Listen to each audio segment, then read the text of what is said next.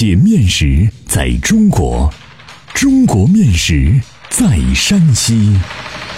两千多年的可考历史，孕育出独特的三晋饮食文化。面食展现了山西人的睿智巧思，蕴含了深厚的人文底蕴。道不尽的面食文化，说不完的舌尖美味。百集系列广播节目《山西面道》第二十集：炒旗，正在消失的儿童食品。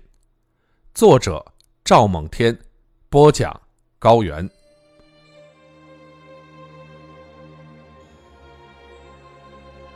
现在孩子们的零食太多了，走进超市，货架上五彩缤纷、琳琅满目的儿童食品应有尽有，包括传统的和创新的，让人眼花缭乱、目不暇接。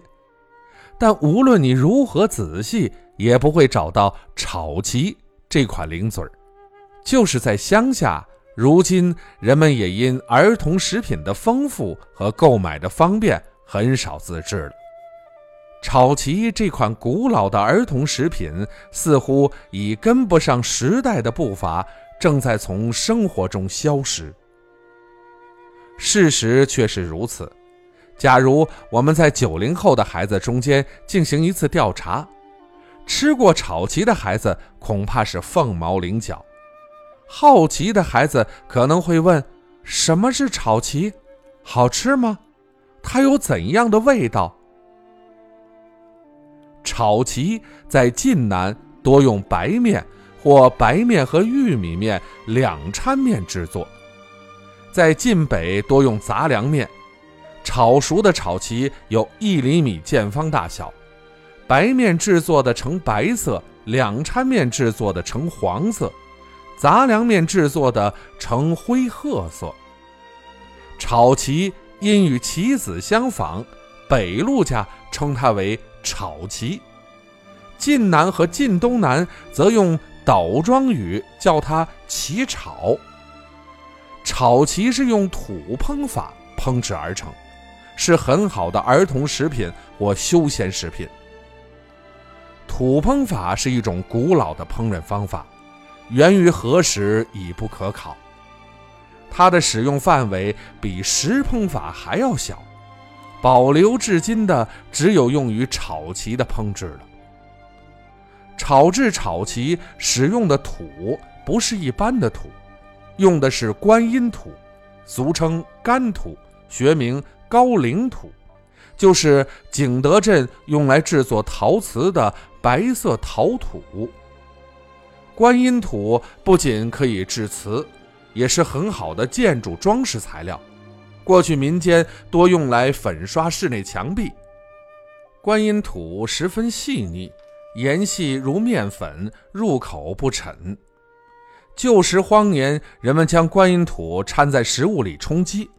观音土不能被人体吸收和排泄，食用过多会因沉积肠胃，导致肠道梗阻而死亡。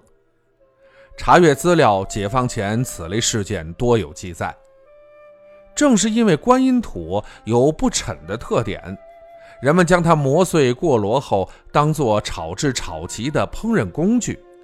在晋北民间，炒制炒旗也有用沙子的，以代替观音土，但炒出的炒旗需仔细择拣，以去掉粘结于炒旗上面的沙粒，以防硌牙。炒旗分发面与死面两种，发面炒旗较为疏松，死面炒旗吃起来比较脆硬，各有特点，因人而异。记得小时候吃炒旗，用牙咬累了就含食，用唾液浸湿一层吃一层，直至化完。含食炒旗不仅是搬干粮，也是舌头、牙齿与嘴唇的游戏。像猫抓住了老鼠，随便吸吸，把炒旗夹在脸与臼齿之间，让腮鼓起一个流来示人，非常好玩。发面炒旗的制作工序比死面炒旗复杂一点，是要将发酵过的面团上碱，酸碱综合后擀成薄饼，切成细条，再剁成丁儿，就能进行炒制。死面炒旗不需要酸碱平衡，和好面后直接切剁则可烹炒。杂粮面炒齐的面粉由玉米、小米、高粱、豌豆、绿豆等混合磨制而得，其中豌豆味浓郁突出，是杂粮炒齐的显著特点，也是给人们留下味觉记忆的根本所在，让人回味和怀念。炒制炒齐十分简单，首先将磨碎的观音土放在锅内加热。当观音土温度炙手可热时，将剁好的面丁儿倒入锅中，用铲子不停地翻搅，面丁儿在锅内受热膨胀，会发出砰砰砰的爆裂声。有的炒旗还会像蚂蚱一样跳起来，十分有趣。炒旗炒熟后，要从锅里连土舀出来过箩。过箩后，将土归入锅中，继续使用。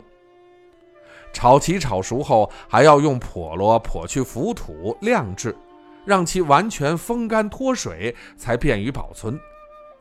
炒棋最怕潮湿，潮湿的炒棋会变得外韧内顽，失去干脆的特点。我小时候常见祖母每到雨天。就会把炒旗藏进放衣服的大木柜中防潮。炒旗有多种味道，加了糖的是甜味的，加了盐的是咸味的，什么也不加的是原味的。